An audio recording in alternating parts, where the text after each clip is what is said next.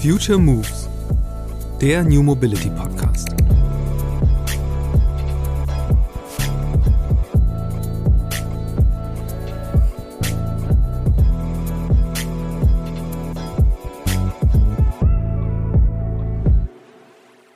diese Straße, die wir jetzt gerade gesperrt haben für kurze Zeit, um mal zu gucken, wie kann das funktionieren.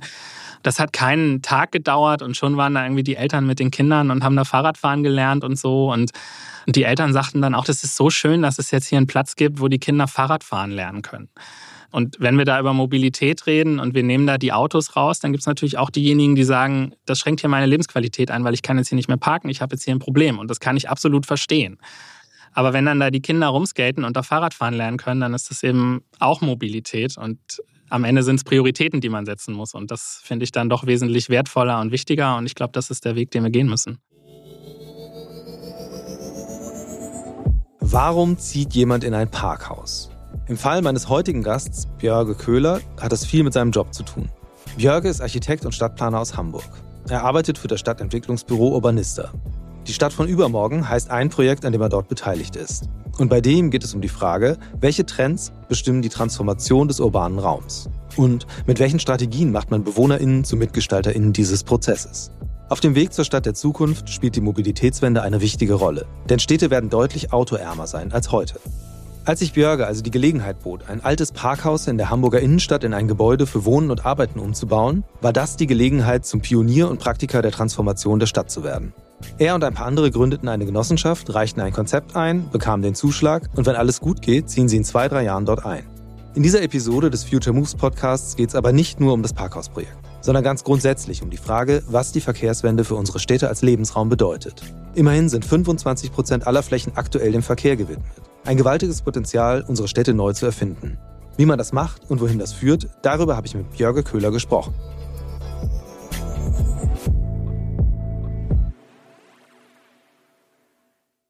Hallo Björge, schön, dass du im Podcast bist. Hi Christian, schön hier zu sein. Ich habe in meinem Podcast eine Rubrik, die heißt Mix der Woche. Normalerweise kommt die irgendwo am Ende, wo ich mit meinen Gästen, Gästinnen darüber spreche, wie sie sich im Alltag fortbewegen. Ich glaube, diesmal ist ein ganz guter Einstieg. Ähm, erzähl mal, wie kommst du von A nach B im Alltag? Also heute bin ich einfach mit der U-Bahn gekommen, weil es ja praktisch war. Aber meistens habe ich so diesen Mix aus, äh, ich fahre mit dem Fahrrad irgendwo hin, dann laufe ich ein Stück, dann fahre ich nochmal mit der Bahn und sammle das Rad irgendwann wieder ein. Also das ist so mein mein typischer Mobilitätsmix, würde ich sagen, hier in der Stadt. Und außerhalb? Außerhalb ist, spielt schon auch das Auto eine große Rolle. Nach wie vor. Aber gut, dann fokussieren wir uns auf das Innerstädtische. Dein eigentliches Thema ist aber die Transformation der Stadt. Also wie kann es gelingen, dass man Städte umbaut, den urbanen Raum umbaut und äh, wo sind die Anknüpfungspunkte? Ähm, für mich oder in unserem Kontext von Future Moves natürlich total spannend. Was heißt das in der Zukunft, wo Städte autoärmer auf jeden Fall werden, vielleicht sogar autofrei an bestimmten Stellen? wollen wir später auch noch ausführlich drüber reden. Zum Einstieg würde mich jetzt einmal interessieren, weil es auch so nah am Thema angebunden ist. Äh, du wirst äh, in nicht allzu ferner Zukunft in ein Parkhaus einziehen und da wohnen. Erklär mal, wie kommt das? Genau, wir haben vor einigen Jahren die Genossenschaft äh, ja, Gröninger Hof gegründet und haben von der Stadt Hamburg ein altes Parkhaus an Hand gegeben bekommen, was wir jetzt entwickeln zu einem Wohn- und Arbeitsort. Und äh, das ist einfach ein großes Thema. Also wir haben viel dieser Raumressourcen in den Städten rumstehen. Die autogerechte Stadt hat uns sehr, sehr viel Infrastruktur hinterlassen, mit der wir jetzt gucken müssen, was wir damit machen.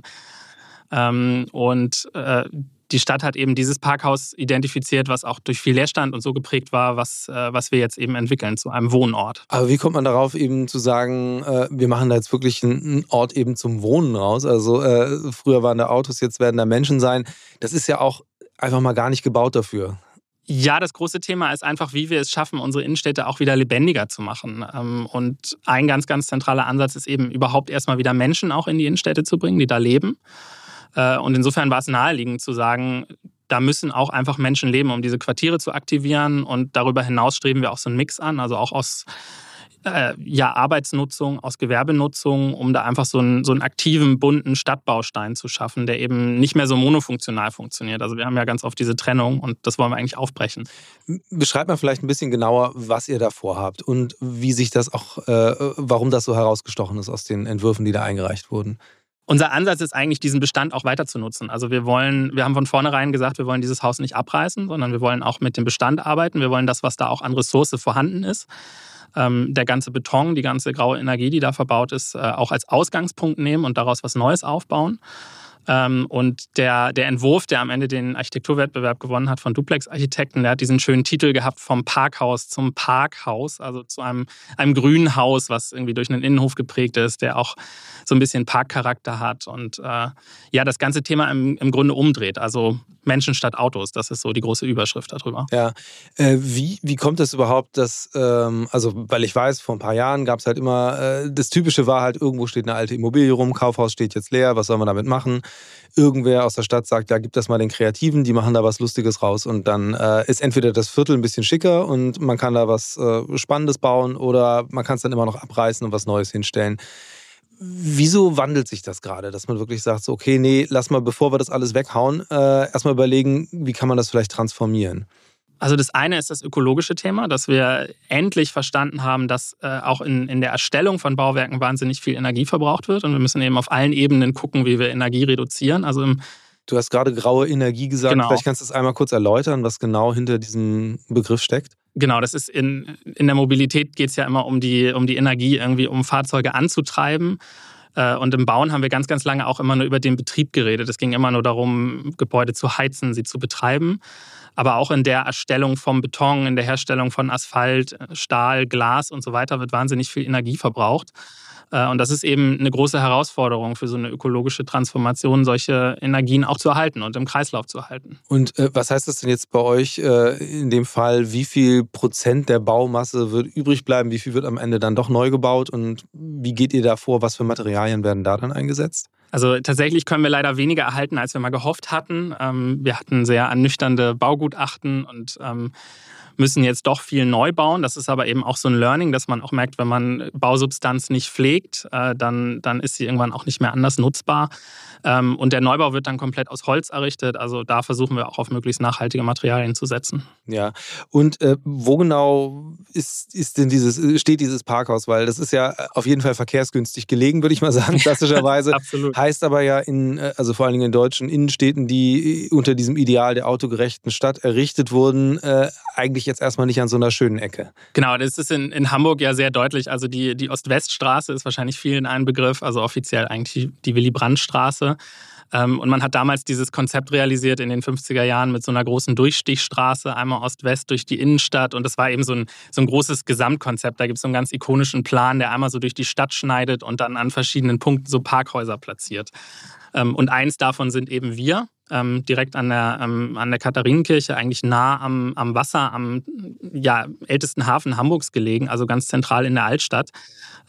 Aber dieser Ort fühlt sich überhaupt nicht an wie eine Altstadt. Und das ist irgendwo auch so das Interessante, dass wir diese, diese Räume auch stark verändert haben, einfach durch diesen Umbau zur autogerechten Stadt. Wer sind die Nachbarn da jetzt von euch? Die viel Gewerbe, aber durchaus tatsächlich an der Stelle auch ein bisschen Wohnen.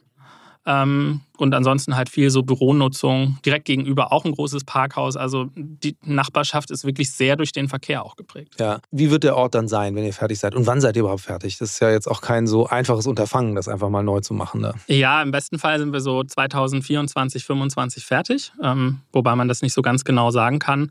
Ähm, und wir liegen so ein bisschen in so einer kleinen Nebenstraße und das ist eben aber auch Teil, Teil des Ansatzes, auch zu gucken, wie können wir durch unser Bauprojekt auch das Umfeld verändern. Also muss diese Straße in Zukunft noch eine Straße sein? Muss da Durchgangsverkehr drin sein? All das sind auch Fragen, die wir uns auch stellen. Ja, und du wirst da ja auch selbst wohnen. Wie viele Leute werden da unterkommen oder dann wirklich das als Heimat irgendwann haben, dieses Parkhaus oder die Reste des Parkhauses? Ja, wir haben so 88 Wohnungen geplant. Also ich denke, mit so 150 Leuten kann man rechnen. Das geht dann so von Einzimmer-Apartment bis großer Familienwohnung. Und wie ist das organisiert? Also als Genossenschaft, was heißt das genau? Ähm, sind jetzt alle, die dann da mal wohnen werden, auch schon in einer Community vereint oder wie geht ihr das an? Ja, Genossenschaft heißt ja erstmal im Grunde so kollektives Eigentum. Und äh, alle, die einziehen, sind auch Mitglieder der Genossenschaft und haben Anteile an dem Haus äh, und zahlen dann aber eben regulär einfach Miete an die Genossenschaft. Also wir sind keine Privateigentümer, sondern es gehört uns dann allen zusammen. Ja, was habt ihr dafür bezahlt für das? Was kostet so ein Parkhaus? Wir haben es nicht gekauft. Also wir haben es von der Stadt äh, im, im, Erbpachtrecht äh, bekommen und insofern, das ist halt eine, eine, jährliche Miete, die man bezahlt. Aber die Investitionskosten, also so etwa 30 Millionen werden wir für den Umbau wohl ausgeben. Ja. Okay, ja. Und äh, du hast eben selbst äh, schon gesagt, gegenüber ist äh, in der Nachbarschaft noch ein Parkhaus, also vielleicht sogar noch das potenzielle nächste Projekt. Ähm, lass uns mal darüber sprechen, was jetzt eigentlich konkret äh, die Veränderungen bedeuten, die gerade stattfinden der, im urbanen Raum. Also dass man sagt, okay, wir wollen Verkehr, zumindest motorisierten Individualverkehr eher rausdrängen, reduzieren, zurückfahren wollen, ähm, alternative Fortbewegungsmethoden fördern. Was heißt das? Also jetzt mal mit Blick auf, was wird denn da alles frei? Wo sind denn, was müssen wir denn neu bebauen, neu gestalten in Zukunft? Und wie viel Prozent der Fläche sind das eigentlich in Städten? Also der, der Prozentsatz ist tatsächlich wahnsinnig hoch. In Hamburg ist die, ähm, sind es 25 Prozent der Siedlungsfläche, die Verkehrsfläche sind. Und ungefähr 20 Prozent äh, der Siedlungsfläche sind Flächen für den Straßenverkehr, also Auto und Fahrrad und sowas gemeinsam. Aber da sieht man schon, dass, dass das Auto wahnsinnig viel Fläche in unseren Städten einnimmt. Ähm, und wir reden natürlich erstmal um, über die Flächen am Boden, also diese ganze Diskussion um, um Umverteilung der Straßenräume und auch ein, ja, mehr Platz für den Radverkehr, mehr Platz für den Fußverkehr. Aber auch ein ganz anderes wichtiges Thema noch die Klimaanpassung in unseren Städten. Also wir merken, es wird immer heißer. Wir merken, wir haben ein Problem mit Starkregen. Das sind Dinge, die wir jetzt schon spüren. Ähm, und auch da muss man gucken, wie wir ähm, ja Flächen gewinnen können, die unsere Städte runterkühlen, die Wasserretention betreiben. Und auch da muss man irgendwie auf die Verkehrsflächen schauen. Ähm, und dann sind es halt so Bauwerke. Es sind, äh, es sind die Brücken, es sind die Tunnel, es sind die Tiefgaragen, es sind die Parkhäuser. Und bei so einem Parkhaus ist es relativ einfach. Da kann man sagen, das ist im Grunde so ein, ist ein Betonregal, da kann ich auch irgendwas anderes reinschieben und dann ist da halt Wohnen oder Gewerbe drin. Ähm, aber ich denke, man wird auch über diese anderen Sachen nachdenken. Also was passiert mit den ganzen Tiefgaragen, wenn wir weniger Auto fahren? Ähm, lassen wir die dann unten vergammeln oder fällt uns da irgendwas Gutes ein? Ja, was würdest du reinbauen? Gute Frage. Ist natürlich ein bisschen schwierig, weil man äh, wenig Licht hat und weil man äh, irgendwie in so einem ja, sind, sind schwierige Immobilien. Ähm, aber ich glaube, das ist ein großes Thema, weil wir gerade, wir bauen nach wie vor immer noch unter jedes, jeden Neubau Tiefgaragen und die Tiefgaragenstellplätze gerade in der Hamburger Innenstadt nehmen massiv zu nach wie vor. Ähm, und das ist, glaube ich, so ein, ähm, ich glaube, da sind wir auf einem falschen Weg. Also wenn wir die Verkehrswende, die Mobilitätswende ernsthaft angehen wollen, dann sollten wir auch mal aufhören, so Räume zu schaffen, die wir im besten Fall in 15, 20 Jahren überhaupt nicht mehr brauchen. Ja. Gibt es irgendeine Zahl, wo man sagen kann, okay, wenn jetzt diese Verkehrswendeprojekte so weit gelingen, wie man sich das vorstellt, äh, wie viel Prozent der Straßenfläche dann einfach zur Verfügung steht für ja im besten Fall Parks oder was auch immer? Da kann ich jetzt keine konkrete, also habe ich jetzt keine imposante okay. Hektarzahl oder so. Nee. nee, aber ist ja spannend, weil ich meine, das ist ja, es ist ja sehr offensichtlich, wenn man einfach nur mal gerade, du sagst, diese Ost-West-Straße, das ist ja eine sehr brutale Schneise, die durch die Innenstadt läuft und gerade wenn man rechts und links guckt, da gibt es ja noch so ein paar wirklich alte Gassen, äh, die zumindest von der Struktur so sind, wie sie eben vor dem, ja, vor dem Krieg mal waren. Ähm, jetzt ist ja dieses Projekt das ihr da gerade aufbaut, äh, ist, läuft ja schon eine ganze Zeit, dauert ja auch sicherlich sehr lange, bis man überhaupt also erstmal dahin kommt, wo ihr seid, dass man sagt, okay, wir können das jetzt umsetzen und dann tatsächlich das auch wirklich umzusetzen. Und was ich eben auch spannend daran finde, ist, dass es eben nicht so ein Monolith, der für sich da steht, ähm, sondern es gibt in der Nachbarschaft ja auch noch ganz andere Bestrebungen, wirklich, äh, ja, man kann ja fast sagen, so das Viertel drumherum zu so einem Modellquartier zu machen. Ähm, unter dem schönen Namen Altstadtküste äh, firmiert das Ganze. Ähm, erzähl mal bitte, was ist denn das für ein Konzept und wie hängt das zusammen mit dem, was ihr da macht? Ja, wir haben uns im, im, Jahr 2020 standen wir tatsächlich auf dem Dach von diesem Parkhaus und haben runtergeschaut. Und dann schaut man auf diese ganzen Verkehrsflächen, man schaut auf diese Nebenstraße und fragt sich, braucht es diesen Raum? Dann schaut man auf diese großen Schneisen. Ähm, und daraus hat sich so ein, so ein Netzwerk verschiedener Stadtteilakteure gebildet. Also wir sind so eine ganz vielfältige Gruppe aus der Genossenschaft, aus einfach Nachbarn, die sich da engagieren, aus äh, einer Architekturgalerie, aus, äh, aus einer Kirche, ähm, aber auch universitären Partnern. Ähm, und im Grunde machen wir Stadtteilarbeit, wollen es aber immer auch verknüpfen mit diesen, mit diesen Stadttransformationsthemen. Also wir denken nach über Klimaanpassung, wir denken nach über die Mobilitätswende. Ähm, und wir versuchen immer auch Modellprojekte oder Reallabore zu realisieren. Also ähm, in diesem Fall, dieses Jahr haben wir eine Straße gesperrt, temporär für drei Monate, um zu gucken, kann man diesen Raum auch anders nutzen, wie kann man da den Verkehr anders organisieren. Ähm, nächstes Jahr wollen wir uns mit dem Wasser beschäftigen, also Wasserzugänge irgendwie temporär ermöglichen. Ähm, genau, wir versuchen diese Stadtteilarbeit zu kombinieren mit so realen Versuchen, den Stadtraum auch umzubauen. Straße sperren ist ja immer ein äh, gerade also ein beliebtes Projekt, das so gemacht wird. Auf der anderen Seite total kontrovers. Also gerade hier in Hamburg hat man es ja erlebt, dass es wirklich einen massiven Widerstand direkt gibt, sobald man irgendwie sagt, so nee, wir schränken das jetzt ein bisschen ein. Ähm, das war auch direkt bei oder ist direkt bei euch äh, vorm Haus quasi die Straße, die da gerade gesperrt ist, oder? Genau, das ist direkt bei uns vom Haus. Ähm, Wie waren die Reaktionen? Gemischt. Also das ist genau das, was du sagst. Das ist ein extrem kontroverses Thema, wobei ich inzwischen sagen würde, meistens sind die Stimmen, die sich tatsächlich dagegen aussprechen, sehr, sehr laut. Also ich, dieses andere große Beispiel, was man in Hamburg ja kennt, ist irgendwie Ottensen macht Platz, wo in einem ganzen Stadtteil mal so ein Verkehrsversuch gemacht wurde. Äh, und wo es dann auch umfangreiche Umfragen gab und am Ende eigentlich 70 Prozent der Leute sich total dafür ausgesprochen haben. Und das ist auch so, wenn man die, die Leute fragt, dann ist schon das ein sehr wünschenswertes Bild. Also verkehrsberuhigte Straßen mit weniger Verkehr, wo irgendwie auch Kinder sicher rumlaufen können, ist schon das, was die Leute wollen. Ähm, gleichwohl kann ich die Sorge, wenn es um Anlieferverkehr geht und dergleichen, total verstehen. Also man muss am Ende immer Konzepte finden, die funktionieren. Ja. Wie viele Leute leben da und arbeiten da eigentlich so ringsrum bei euch? Oder wie, weil ich kenne das eben auch nur, wenn man mal irgendwie schnell quer durchfährt, dass man da durch diesen, diesen, dieses Viertel fährt, wo eigentlich nur wirklich nackte Bürogebäude sind, wo drei Leute davor stehen und rauchen. Ähm, du sagtest selbst, da leben auch ein paar Leute, es gibt ein paar Nachbarn. Ähm, vielleicht ein bisschen anders gefragt, war dir das oder war euch das vorher eigentlich klar, dass da doch auch irgendwie schon so ein bisschen urbanes Leben ist in dieser Nachbarschaft, in dieser eigentlich ja sehr ja, sehr, sehr stark durch Büronutzung geprägten Gegend. Ja, das ist ganz interessant. Man hat da im Grunde so eine kleine Insel. Also auf der einen Seite das Wasser, auf der anderen Seite die große Straße und dazwischen sind so ein paar Blöcke, wo eigentlich man, wo sogar auch noch so ein paar Gründerzeithäuser stehen, wo es so eine Mischung gibt aus Wohnen und Arbeiten und wo es durchaus so ein bisschen so ein, so ein Quartiersleben gibt. Also da wohnen so 2.000, 3.000 Menschen auf diesen, auf diesen beiden Inseln und da ist schon ähm, ja, da ist schon was los. Also da kann man schon was aktivieren. Also es kann, glaube ich, auch so, eine, so ein Ausgangspunkt sein, um eben halt wirklich wieder, wieder auch mehr Leben in die Innenstadt zu bringen. Ja, das, was du sagst, mich erinnert das ja, also ich habe mich früher auch schon intensiver mal mit Städtebau beschäftigt und äh, was immer so hochgehalten wurde, äh, war so die europäische Stadt als eben so ein, so ein verwinkeltes Ding aus Mischnutzung und eigentlich genau dem, was dann irgendwann mal komplett wegradiert wurde, um eben die autogerechte Stadt zu bauen und was auf einmal wieder so zurückkehrt. Also das ist ja auch ein bisschen, was ihr da macht, ähm, verschiedene Nutzungen an einem Ort zusammenzubringen. Ähm, ist das ist das jetzt wirklich so das Ideal, das angestrebt wird? Eigentlich wieder so ein bisschen, ein bisschen Gründerzeit-Feeling, äh, mit ein bisschen Handwerk, ein bisschen Wohnen, ein bisschen dies, das ähm, und weniger Autos, weil die Leute halt viel zu Fuß gehen? Ja, ich würde sagen, es, es geht nicht um diese Gründerzeitbilder oder es geht nicht darum, jetzt irgendwie diese mittelalterlichen Innenstädte irgendwie zu reproduzieren, sondern es geht eher um das äh, die Funktion dahinter und wie das Ganze strukturiert ist. Also diese Kleinteiligkeit, die Erreichbarkeit, ähm, dass ich eben in meinem Quartier alles habe, dass Dinge fußläufig erreichbar sind, ich die Geschäfte, die Dienstleistung, alles, was ich im Alltag so brauche, im besten Fall zu Fuß oder mit dem Fahrrad erreichen kann.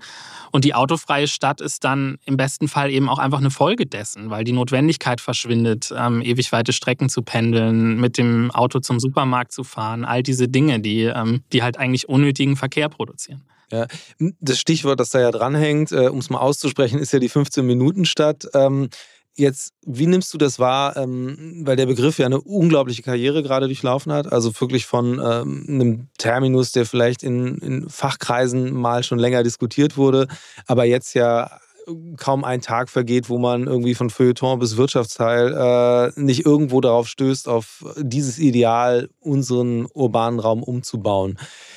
Wie, wie, wie, mächtig ist das, so einen, so einen, griffigen Begriff zu haben und tatsächlich auch ein Vorbild mit Paris, äh, wo das einfach mal angegangen wird? Oder ist das vielleicht auch nur die medial verzerrte Wahrnehmung und du sagst, eigentlich ist die Geschichte ganz anders?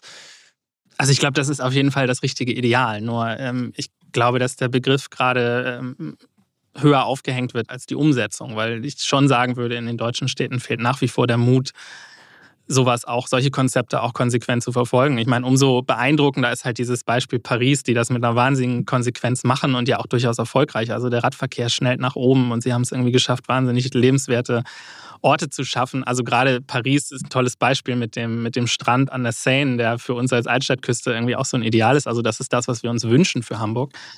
Ähm, und aber ganz klar, da müssen wir hin. Also das ist der Weg, um auch ein gesünderes Leben in Zukunft in den Städten zu schaffen. wir müssen die Menschen wieder mobiler machen und mit, mit mobiler meine ich sich körperlich bewegen, im besten Fall aufs Rad setzen, gehen und eben nicht äh, nur im Auto sitzen und gefahren werden. Ähm, und das sind ganz viele positive Nebeneffekte, die da dranhängen. Und auch dieses Thema Klimaanpassung ähm, können wir darüber angehen, darüber können unsere Städte wieder grüner werden. Ähm, also es geht bei der 15-Minuten-Stadt eben nicht nur um Verkehr, sondern es geht um ganz, ganz viele andere Themen, die mit Lebensqualität zu tun haben. Ja. Ähm, die, der Weg dahin ist ja auch total spannend. Du hast dich ja beruflich sehr intensiv auch schon mit genau der Frage beschäftigt. Wie kriegt man das hin, wirklich zu, äh, Zukunftsvisionen zu erarbeiten? Ähm, Jetzt würde mich eben mal interessieren, ähm, auch gerade wenn du jetzt, äh, oder wenn ich höre, ihr sagt Altstadt, Küste, das ist ja fast schon poetisch. Also vor allen Dingen, wenn man sich in Hamburg ein bisschen auskennt und weiß, äh, was ihr da so bezeichnet. Ich sehe durchaus das Potenzial, äh, aber es ist schon sehr verschüttet. Aber, aber wie wichtig ist, ist das so ein bisschen, ähm, ja, ist, ist Storytelling jetzt, um es mal auf einen Begriff zu bringen. Ja, total. Ich meine, da wird man dann manchmal auch verlacht, wenn man von der Küste redet oder wir reden jetzt von unserem Gröninger Straßenpark und der Straßenpark ist halt eine Straße mit ein paar Blumenkübeln, das muss man dann auch ehrlich sagen. Aber es braucht halt diese großen Bilder. Also ich glaube, ich bin sehr überzeugt, dass es diese Visionen braucht und es braucht auch Visualisierung der Zukunft, auf die man sich einigen kann. Ähm, und die, die Macht der Bilder, glaube ich, darf man in der Stadtplanung und in Architektur und diesen ganzen Feldern, wo ich unterwegs bin, auch nicht unterschätzen, weil die Vorstellungskraft der Menschen dann doch meistens nicht so weit reicht und es sehr, sehr hilfreich ist, wenn man so Bilder produziert, die irgendwie zeigen, wie die Zukunft tatsächlich auch aussehen könnte und wie Räume sich verändern können. Also wenn ich Nehmen wir mal die Ost-West-Straße als Beispiel. Wenn ich einfach nur darüber diskutiere, da ein paar Spuren rauszunehmen, dann ist das erstmal eine sehr theoretische Debatte. Aber wenn ich Bilder zeichne, wie das aussehen könnte ähm, dann, dann hat man irgendwie so einen Aufhänger und dann, dann wissen die Menschen auch, was ihnen da blüht und ob sie das eben gut oder schlecht finden. Ja, jetzt ist das natürlich bei so einem konkreten Projekt wie eben zu sagen, wir machen jetzt eine Straße ein bisschen schmaler oder machen aus einem Pop-up-Radweg dann auch irgendwann mal einen richtigen dauerhaften Radweg ist es ja noch recht überschaubar. Ähm, dir geht es aber auch darum zu sagen, okay, wie soll die Stadt der Zukunft oder die Stadt von übermorgen ist äh, quasi der, der Slogan darüber aussehen. Ähm, das das stelle ich mir ja als viel größere Herausforderung vor, wirklich Menschen dazu zu bringen, ähm, jetzt einfach wirklich weiter, ich sage bewusst zu träumen, wie, wie ihr Lebensumfeld einmal aussehen soll, weil das weiß man ja auch, ähm, wenn man Menschen sagt, hier, sag mal, wie könnte das besser sein, dann denken die ja meistens in den existierenden Kategorien und optimieren so ein bisschen, aber dieses radikal Neue, der Wurf, ähm, dass man wirklich sagt, okay, äh, lass doch mal überlegen, ob nicht das Fahrrad der Hauptverkehrsträger irgendwo sein könnte oder so, der kommt ja meistens nicht, nicht von alleine, sondern man muss es ja ein bisschen ähm, anstupsen, die Leute mutiger werden zu lassen. Ähm, Erzähl mal so ein bisschen, wie, wie geht man da vor? Ich glaube, es geht immer um Optionen. Also das ist so ein, äh, so ZukunftsforscherInnen machen oft so ein Versprechen, dass man sagen kann, wie die Zukunft sein wird oder wie sich Dinge entwickeln. Und natürlich gibt es Dinge, die kann man prognostizieren und man kann gucken, irgendwie äh, nimmt die Bevölkerung zu oder nimmt sie ab oder nimmt der Verkehr zu oder nimmt er ab. Ähm, aber was wir da machen, ist im Grunde immer nur die Verlängerung von so Kurven. Und wir müssen in so einen Modus kommen, wo wir uns erstmal überlegen, welche Zukunft wollen wir und dann die Stellschrauben stellen, um diese Kurven in die Richtung zu beeinflussen, in die wir sie haben wollen. Ähm, und bei, bei so Diskursen und Diskussionen über Zukunft geht es am Ende immer darum, einfach Optionen auszuloten. Also zu gucken, welche Zukünfte wären denn denkbar. Wir haben ja, wenn wir in die Zukunft schauen, auch durchaus widersprüchliche Trends. Also es ist nicht so, dass, dass so ein Blick in die Glaskugel irgendwie total eindeutig wird. Es kann in verschiedenste Richtungen gehen. Ähm, aber wir müssen uns stark machen und ermächtigen, Entscheidungen zu treffen und uns bewusst machen, welche Zukunft wir haben wollen. Und dafür ist so eine Auseinandersetzung auch mit, äh, mit Trends und Zukunftsbildern sehr, sehr hilfreich. Hm, vielleicht können wir das ein bisschen konkretisieren, vielleicht sogar anhand von eurem Projekt. Äh, wie sieht, wie sieht es dann aus? Also ihr seid ja eben schon qua Profession nicht die Gentrifizierer, die irgendwo hinkommen und ein paar hübsche Bars aufmachen, sondern ihr wollt ja wirklich Orte ähm, auch für die Leute verändern, die da schon wohnen. Ähm, wie, wie sind so Dialoge, die ihr dann führt mit den, mit den zukünftigen NachbarInnen? Von bis. Ich glaube, viele Leute begrüßen es total, dass einfach neue Impulse reinkommen. Und es gibt aber auch viel Veränderungsangst. Also was man überall erlebt, wenn etwas umgebaut wird oder wenn etwas Neues entsteht oder auch wenn etwas Altes verschwindet. Ähm, ja, das geht vom, vom Verlust des Komforts, da im Parkhaus sein Auto stehen zu lassen, was ich total verstehen kann, bis hin zur Sorge, dass auf einmal alles laut und bunt und belebt wird. Ähm, wobei ich das eine schwierige Argumentation finde, wenn man an einer riesigen Straße wohnt und immer von diesem Lärm geplagt ist und eigentlich nie nachts sein Fenster aufmachen kann und sich dann darüber beschwert, dass plötzlich da irgendwie Kinderfeste stattfinden. Ähm, aber im Großen und Ganzen sind die Resonanzen sehr positiv. Also ich habe schon das Gefühl, dass die, dass viele Menschen sich auch so Veränderungskonzepte wünschen. Also gerade diese, diese Parkhaus-Idee ist natürlich auch ein großes Symbol. Also ein, ein, Autohaus zu nehmen und es umzubauen zu so einem Lebensort für, für Menschen irgendwie und da so ein, so ein buntes Bild an Stadt zu erzeugen, löst total positive Reaktionen aus und ist etwas, was ganz viele Menschen sich an ganz vielen Orten wünschen. Ja. Und jetzt würde mich aber auch mal interessieren, äh, wie, wie konkretisiert man das? Also, wo ich so ein bisschen drauf hinaus will, ich hatte in einer Publikation, an der du mitgearbeitet hast, äh, da sind so verschiedene Regeln stehen da drin, was man machen muss, wenn man eben die Zukunft sich, äh, die Zukunft konkretisieren will. Und da war eine der Regeln da drin auch, ähm, am besten man arbeitet irgendwie mit einer konkreten Jahreszahl oder so. Ähm, einfach um ja wirklich ein, ein Bild zu erzeugen, das man sich dann auch anschauen kann und nicht einfach nur so ein Wust von Ideen. Wie geht ihr da jetzt in eurem eigenen Fall vor oder auch ähm, du, wenn du im Zusammenhang von anderen Projekten ähm, einfach auf professioneller Ebene diese Zukunft erträumst mit anderen Menschen? Man braucht immer ein gemeinsames Verständnis. Man muss immer erstmal klären, worüber reden wir eigentlich. Also reden wir über in fünf Jahren oder reden wir über in 50 Jahren? Ähm, und das, das ist eigentlich das, äh, das Thema hinter dieser Regel. Also wir brauchen irgendwie einen ja, ein Commitment und man muss auch klären, welche Erwartungen werden an so Diskussionen gesteckt. Also verändern wir hier die Welt oder reden wir über einen konkreten Ort, reden wir über ein konkretes Gebäude, reden wir über ein konkretes Quartier. Ähm, also so ein, so ein gewisses Erwartungsmanagement und wenn man mit, mit den Menschen in so Beteiligungsprozesse geht, ähm, braucht es immer so ein Beteiligungsversprechen. Also es muss immer klar sein, was bestimme ich hier eigentlich mit? Also machen wir uns jetzt nur Gedanken über die Zukunft, schreiben wir gemeinsam ein Konzept oder geht es darum, dass wir am Ende auch Entscheidungen treffen? Und das muss man einfach klar kommunizieren. Ich glaube, alles ist möglich, aber man muss immer da auch sehr ehrlich sein. Und das ist etwas, woran, glaube ich, oft auch so, so Protest sich aufhängt, dass man die Leute eben einbindet und sie nach ihrer Meinung fragt, äh, am Ende aber irgendwie Entscheidungen schon feststehen oder ähm, Dinge schon, schon längst geplant und eingetütet sind ich finde die zeitliche Dimension total spannend, weil, also gerade in Bezug auf Mobilität, äh, ist da ja oft, also wenn man jetzt an Infrastrukturprojekte denkt, also zum Beispiel eine U-Bahn, die gebaut wird, dann ist es ja immer was, wo man sagt, ja, und dann von heute plus 40 Jahre ist es dann fertig oder 20 oder was weiß ich auch immer. Auf jeden Fall halt Horizonte, wo man jetzt irgendwie sagt, okay, da passieren ganz schön viele Dinge und äh, wer weiß, ob dass dann überhaupt diese Stadt überhaupt noch so funktioniert, wie sie da funktioniert hat. Also gerade wenn man sich die Innenstädte anguckt, es kommt mal so eine Pandemie um die Ecke und auf einmal stehen alle Kaufhäuser zur Disposition. Da sind jetzt schon U-Bahnen, deswegen ist das jetzt nicht das Problem, aber ähm, wie, wie arbeitet ihr mit sowas? Also mit, mit gerade mit dieser, dieser Frage, wie gehen wir mit Infrastruktur um, also gerade mit Neubauten? Oder ist das eine Konsequenz daraus auch zu sagen, so, nee, wir bauen jetzt einfach mal gar keine U-Bahn, sondern äh, wir gucken eher, was haben wir und wie kann man um das, wie kann man das modifizieren und darum dann meinethalben Wohnraum neu verteilen oder so? Ich glaube, das ist ähm, eine, eine große Diskrepanz und die ist echt ein Problem in diesen langfristigen großen Infrastrukturprojekten. Also mir fiel jetzt gerade irgendwie der, der Ausbau der A24 ein, den man irgendwann vor 30 Jahren mal in den Bundesverkehrswegeplan geschrieben hat und der jetzt umgesetzt wird. Ähm, und wir heute in einer Zeit sind, wo wir ganz anders da drauf schauen und ganz anders überlegen, ist das überhaupt noch zeitgemäß, neue Autobahnen zu bauen? Ist das Geld, was dafür reserviert ist, nicht an anderer Stelle viel besser eingesetzt? Müssen wir das nicht jetzt in die Schiene stecken? Ähm, und diese Langfristigkeit von so Planungsprozessen, von, von so großen Projekten, ähm, verhindert aber an vielen Stellen auch, dass man nochmal reflektiert und das nochmal in Frage stellt. Äh, und das, glaube ich, ist, äh, ist etwas, da müssen wir auch drüber nachdenken. Also wie wir auch so Planungsprozesse von Infrastrukturbauwerken adaptiver hinkriegen und so ein bisschen flexibler hinkriegen, dass man eben auch noch nachsteuern kann. Wie kann das gehen? Also jetzt wirklich mal so, so in der Praxis? Ich glaube, dass wir, dass wir ein Problem haben und viel zu sehr noch auf Investitionen fixiert sind und vielmehr eigentlich die bestehende Infrastruktur, die wir haben, optimieren und verbessern und erhalten müssten.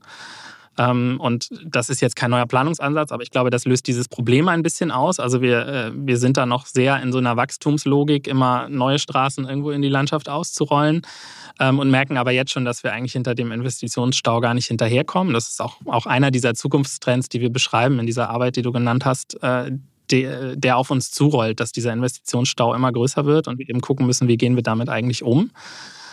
Ähm, und äh, Ansonsten muss man in diesen Planungsprozessen, glaube ich, auch gucken, dass man gerade dieses Beteiligungsthema und die Öffentlichkeitsarbeit auch kontinuierlich aufrechterhält. Also so ein, ein legendäres Beispiel ist ja irgendwie Stuttgart 21, wo man am Anfang die Leute mal gefragt hat, wie findet ihr das eigentlich? Und die fanden das alle gut. Und dann hat die Deutsche Bahn sich gesagt, naja, läuft ja. Und dann zehn Jahre später, als dann irgendwie die Planfeststellung fertig war und man anfangen wollte zu bauen, hatten die Leute plötzlich eine ganz andere Meinung und man hat halt irgendwie vergessen, sie wieder einzubinden oder sie mitzunehmen. Ähm, das ist, glaube ich, ein wichtiger Punkt, um, ähm, um so Planungsprozesse auch besser hinzukriegen und auch mit mehr Akzeptanz hinzubekommen. Wie, wie gut ist es möglich, überhaupt noch den großen Wurf zu wagen? Weil das ist ja was, also sehr verbunden auch mit der autogerechten Stadt, wo sich halt äh, ja, im Zweifel weiße, etwas ältere Männer hingesetzt haben und gesagt haben, okay, da kommen jetzt hier zack, zack, zack, die fünf Linien durch und das ist dann die Zukunft. Und da wohnen dann die Menschen und da sind die dann ganz glücklich. Und das hat man halt versucht, überall zu machen. Und deswegen gibt es ja schon gewisse Ähnlichkeiten jetzt auch, was weiß ich, also Kassel und Hamburg haben schon auch große Parallelen, wenn man sich das jetzt mal mit der Autofahrerbrille anguckt. Ähm, Jetzt in die Zukunft gesponnen, äh, was glaubst du, wie wird sich Stadtplanung verändern, ähm, gerade wenn man diese, diese Partizipation oder auch das, das Lokale mal ernster nimmt? Und wie welche Rolle spielt vielleicht auch eine lokale Geschichte? Ja, wenn ich jetzt sagen würde, man man kann nur noch ins Kleine schauen und diese großen Linien dürfen nicht mehr gezeichnet werden. Das ist natürlich Quatsch. Also es ist absolut notwendig, dass wir uns auch weiter Gedanken machen über neue Bahnlinien, über U-Bahn, über Straßenbahntrassen. Auch das finde ich ist etwas, was wir viel mehr noch diskutieren müssen und gucken müssen, können wir nicht auch an der Oberfläche irgendwie so, so Trassen bauen. Ähm, ich glaube aber schon, dass dass eine gute Stadtplanung eigentlich immer vom Quartier ausgehen sollte. Also die, diese autogerechte Stadt, die hat ja genau die gegenteilige Logik. Also so ein, so ein, ein großartiges Beispiel ist irgendwie Brasilia, diese, diese Planstadt irgendwo in der brasilianischen Landschaft, wo die Planer einmal die beiden großen Straßen gezeichnet haben und dann hat man sich Gedanken gemacht, auch wie funktioniert eigentlich die Stadt drumherum. Und da ist eben auch nichts Gutes bei rausgekommen, sondern man hat alles auseinanderdividiert, man hat alles aufgeräumt. Ähm, und der gegenteilige Ansatz ist richtig. Wir müssen vom Quartier schauen, was für eine Identität hat dieses Quartier, was sind die Stärken, was sind die Schwächen. Ähm, und ich finde, das ist der wichtigste Punkt, dass wir erstmal diese Alltagsmobilität gut organisieren. Aber der Hintergrund ist, dass wir, wenn wir uns die Zahlen angucken, sehen, dass Männer wesentlich mehr Auto fahren, wesentlich längere Strecken zurücklegen und Frauen immer noch viel mehr kleinere Strecken, mehr Radfahren, mehr zu Fuß gehen. Und wir in der Verkehrsplanung, die sehr aufs Auto ausgerichtet ist, damit natürlich auch eine sehr, sehr männliche Planung machen. Und ich glaube, wir schlagen da auch zwei Fliegen mit einer Klappe, wenn wir mehr auf die Quartiere schauen und auf die kleineren Strecken und eben auf diese 15 Minuten Walking Distance. Ähm, auch die Stadtplanung ganz automatisch inklusiver wird, weil sie Menschen stärker mitdenkt, die heute von der Verkehrsplanung nicht so stark berücksichtigt werden. Ein Beispiel, über das ich mich gerne unterhalten würde, weil ich mich damit früher auch mal äh, mehr auseinandergesetzt hatte, ist hier so die Hafen City in Hamburg. Als ja ein Projekt, wo man wirklich auch gesagt hat, okay, wir machen jetzt, ähm, haben halt äh, sehr viele Hafenflächen, die man nicht mehr braucht, weil das findet alles in Containern statt und auf der anderen Seite der Elbe. Ähm, deswegen hat die Stadt damals ja, wann war das so in den 90er Jahren, das mehr oder weniger heimlich alles aufgekauft, was da an Fläche war, um dann zu sagen, so, jetzt können wir hier schon irgendwie dann doch nochmal einen großen Wurf wagen und wollen die Stadt der Zukunft bauen. Ähm, jetzt sieht man, wo das Ganze langsam umgesetzt wird, auch wahnsinnig verzögert, das hätte ja schon längst alles fertig sein sollen, dass da ähm, auch diese, diese, dieser Planstadtgedanke auch wieder an seine Grenzen stößt, weil die Zukunft dann doch ein bisschen anders aussieht, als sie irgendwie damals überlegt war. Also Radverkehr spielt jetzt gar keine so große Rolle. Ähm, wie, wie, wie wertest du jetzt diesen Stadtteil? Ich neige gar nicht so dazu, die Hafen City so in der Luft zu zerreißen. Ich glaube, die haben schon auch viele Dinge eigentlich ganz gut gemacht und vor allem haben sie immer ihre Planung auch immer mal wieder adaptiert. Also alle paar Jahre haben sie auch mal wieder auf ihren Masterplan geschaut und geguckt, ist das noch so aktuell? Und dann sind irgendwann auch so Entscheidungen gefallen, dass, dass der Oberhafen zum Beispiel nicht abgerissen wurde, sondern erhalten wurde. Ähm, so Dinge, die, glaube ich, durchaus positive Wirkung hatten. Also dieses Reflektieren und nach ein paar Jahren einfach nochmal schauen, geht das noch so oder müssen wir eigentlich anders planen? Ähm, aber nichtsdestotrotz ist die Hafen City natürlich auch so ein bisschen Kind ihrer Zeit. Also mit den ersten Ideen aus den 90ern wo wir hier in Deutschland noch kaum über Radverkehr ähm, nachgedacht haben. Und das spürt man dann halt schon. Welche Rolle spielt denn dieses Denken, wir haben da das Projekt, wir haben uns überlegt, das machen wir so, das wird dann auch durchgezogen und ähm, diese Beharrungskräfte sind äh, ja sehr groß. Glaubst du, oder was beobachtest du, wie verändert sich das und was sind die Faktoren, die da Einfluss drauf nehmen? Sind es einfach, liegt es einfach daran, dass da jetzt äh, jüngere Menschen ans Ruder kommen, sozusagen, die schon mit anderen Überzeugungen aufgewachsen sind? Oder ist es auch eine Folge von Digitalisierung und anderen Möglichkeiten der Teilhabe? Also, wie verändern sich diese Prozesse und wodurch? Also, ich glaube, diese Prozesse verändern sich dadurch, dass die ich würde nicht sagen, dass die Gesellschaft unbedingt diverser geworden ist, aber Diversität wird halt sichtbar, zu Recht und zum Glück fordern irgendwie viele Gruppen, die, die früher kaum gehört wurden, ähm, ja auch ihre Stimme ein und werden laut und beteiligen sich auch mehr an solchen Prozessen. Ähm, und wir haben aber natürlich nach wie vor das Problem, dass die ganzen marginalisierten Gruppen in solchen Prozessen wenig gehört werden und immer hinten runterfallen. Und ich glaube auch, dass wir Städte anders planen würden, wenn nicht immer nur die, ja, um wieder das Klischee des alten weißen Mannes zu bedienen, aber eben die Gruppe, die im Moment am lautesten ist und am mächtigsten ist und am meisten Einfluss nimmt, ähm, das Wort erhebt, ähm, weil wir am Ende immer aus unserer Lebensrealität planen. Und wenn ich ein alter weißer Mann bin, der jeden Tag mit dem Auto zur Arbeit fährt, dann nehme ich die Stadt eben ganz anders wahr, als wenn ich nur in meinem Quartier unterwegs bin und meistens fußläufig rumlaufe. Ähm, und ich glaube, das, das sind so Beharrungskräfte, die muss man durch gute Methoden aufbrechen. Also ich glaube, wir brauchen da auch andere partizipative Verfahren und andere Formen der äh, ja, der demokratischen Mitwirkung. Also es gibt sogar schöne Ansätze von, von Losbürgern oder von irgendwie Bürgerräten, die einfach paritätisch besetzt werden, wo einfach gelost wird nach dem Einwohner-Melderegister. Ja, und man dann einfach so einen Mix oder so einen Schnitt durch die Bevölkerung hat und die dann auch Entscheidungen treffen oder zumindest Politik beraten. Und sowas, glaube ich, äh, kann Stadtplanung auch verändern und verbessern und einen guten Effekt haben. Ja. Welche Rolle spielt die Digitalisierung eigentlich in dem Feld, in dem du dich bewegst? Also in der, in der Partizipation und in diesem ganzen Beteiligungsthema spielt es eine Riesenrolle, weil dadurch auch äh, Entscheidungsprozesse und Politik viel transparenter geworden ist. Und das ist eigentlich ein, ein großer Schatz, dass auf einmal Informationen zugänglich sind, die früher viel, viel schwerer zu bekommen waren. Und natürlich ist auch unser Methodenkoffer da viel breiter geworden und es ist äh, viel einfacher geworden, eine größere Menge an Leuten irgendwie einzubinden und zu beteiligen.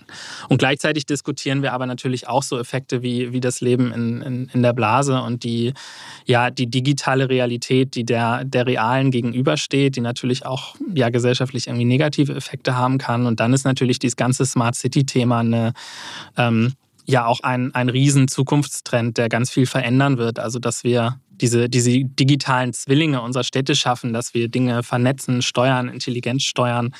Ähm, und auch das verändert Planungsprozesse, weil wir viel mehr als früher auch in Varianten denken können, weil wir viel besser prognostizieren können, wie sich Dinge entwickeln. Ja, Smart City, was, was ist deine persönliche Meinung? Also gibt es ja gerade äh, sehr stark diskutiert, weil es gerade so in die Öffentlichkeit gespült wurde, dieses Wahnsinnsprojekt Neom in Saudi-Arabien, wo eine, ich glaube, es waren 170 Kilometer lange Stadt quasi aus einem Gebäude einmal durch verschiedene Vegetationszonen gebaut werden soll. Ähm, äh, nach wie vor, das sieht man ja, wenn man Kommentare sieht, die Faszination für die, die technische Großlösung, sage ich mal, die ist, ist ungebrochen. Ähm, aber also bist, siehst du das zumindest zwiespältig oder was ist dein Blick auf solche Projekte? Also ich sehe das nicht nur zwiespältig, ich sehe das sehr, sehr negativ, muss ich ehrlich sagen.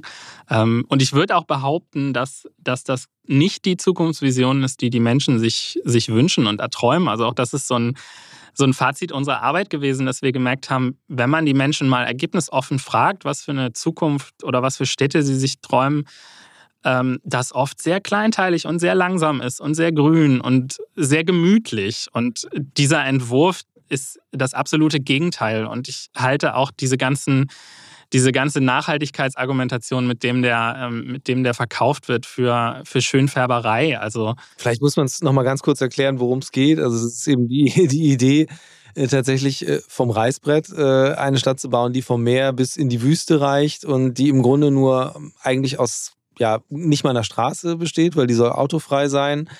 Ähm, und es gibt eine Bahn, die irgendwie einmal durchfährt, äh, hin und zurück. Und ähm, alles, was irgendwie an Versorgung ist, ist unter der Erde. Und äh, oberhalb sollen halt dann die Menschen zwischen einem, ich glaube, 150 Meter hohen äh, Glaswänden äh, wandeln. So ganz grob und jetzt auch nicht ganz, äh, nicht ganz neutral beschrieben. Ähm.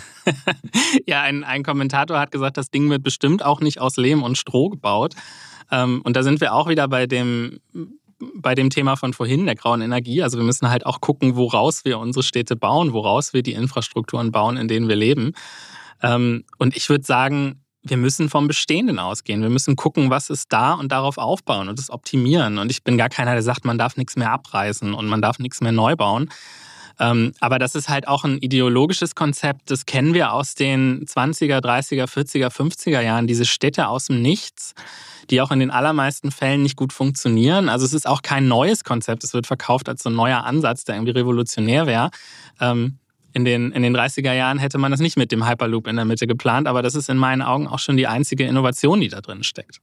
Aber um jetzt mal so in die Zukunft zu blicken oder vielleicht sogar ganz konkret in, in deine Zukunft zu blicken. Also wenn du jetzt mal überlegst, ähm, mit dem Zeithorizont von 20 Jahren, sagen wir mal, wie stellst du dir deine Nachbarschaft davor, um euer ehemaliges Parkhaus herum?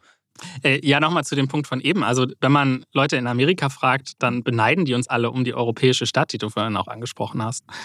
Äh, und das ist, glaube ich, ein, schon ein großer Schatz, den wir hier haben, dass unsere Städte eben, ja, fußläufig funktionieren, kleinteilig sind, gemischt sind. Und ich glaube, das ist etwas, das müssen wir unbedingt erhalten. Ähm, ja, und wie stelle ich mir meine Zukunft in der Stadt vor? Also, äh, ich habe es ja schon so ein bisschen durchklingen lassen. Also ich glaube, dass, dass eine gute Stadt auch sehr langsam und sehr gemütlich sein kann. Und ich glaube, wir müssen unbedingt auf Mischung setzen. Ähm, und ich finde diese 15 Minuten Stadt da schon ein großes, gutes Schlagwort, auch wenn es hier jetzt ständig bemüht wird und irgendwie zu so einer, zu so einer Headline verkommen ist. Ähm, aber der Gedanke, ähm, ja, auch so ein bisschen Gemeinschaft in die Stadt zu bringen und Räume so zu bauen, dass Gemeinschaft dort gut funktioniert, dass man vielleicht auch an der einen oder anderen Stelle die Geschwindigkeit rausnimmt, sodass wieder so Zukunftsbegegnungen möglich werden. All das sind so Dinge, die ich mir in der Stadt der Zukunft gut vorstellen kann. Oder vielleicht so ein, so ein schönes Beispiel, so eine kleine Anekdote. Ähm, diese Straße, die wir jetzt gerade gesperrt haben für kurze Zeit, um mal zu gucken, wie kann das funktionieren. Ähm, das hat keinen Tag gedauert und schon waren da irgendwie die Eltern mit den Kindern und haben da Fahrradfahren gelernt und so. Und ähm, die Eltern sagten dann auch, das ist so schön, dass es jetzt hier einen Platz gibt, wo die Kinder Fahrradfahren lernen können. Ähm, und wenn wir da über Mobilität reden und wir nehmen da die Autos raus, dann gibt es natürlich auch diejenigen, die sagen, das schränkt hier meine Lebensqualität ein, weil ich kann jetzt hier nicht mehr parken, ich habe jetzt hier ein Problem. Und das kann ich absolut verstehen. Aber wenn dann da die Kinder rumskaten und da Fahrradfahren lernen können, dann ist das eben auch Mobilität. Und am Ende sind es Prioritäten, die man setzen muss. Und das finde ich dann doch wesentlich wertvoller und wichtiger. Und ich glaube, das ist der Weg, den wir gehen müssen. Ich danke dir ganz herzlich für das Gespräch und die Einblicke sowohl in deine Arbeit als auch äh, ja, deine, deine Zukunft, deinen zukünftigen Wohnort. Ähm, wer, sich, wer mal nach Hamburg kommt, sich das angucken will, äh, kann ich auch sehr empfehlen, weil es ist wirklich sehr, sehr deutlich dann zu sehen, was für eine Herausforderung das ist. Äh, eine Stadt, die einmal umgebaut wurde in so eine funktionale Trennung in Parken, Arbeiten und Wohnen irgendwo draußen, die wieder zurück zu bringen in den Zustand, den es vorher mal hatte, dass wirklich Wohnen, Arbeiten nebeneinander ist und es eben kleinräumig ist und man sich nicht mehr so viel bewegen muss. Vielen Dank. Danke dir. Future Moves, ein Podcast von OMR und Hamburg Messe und Kongress.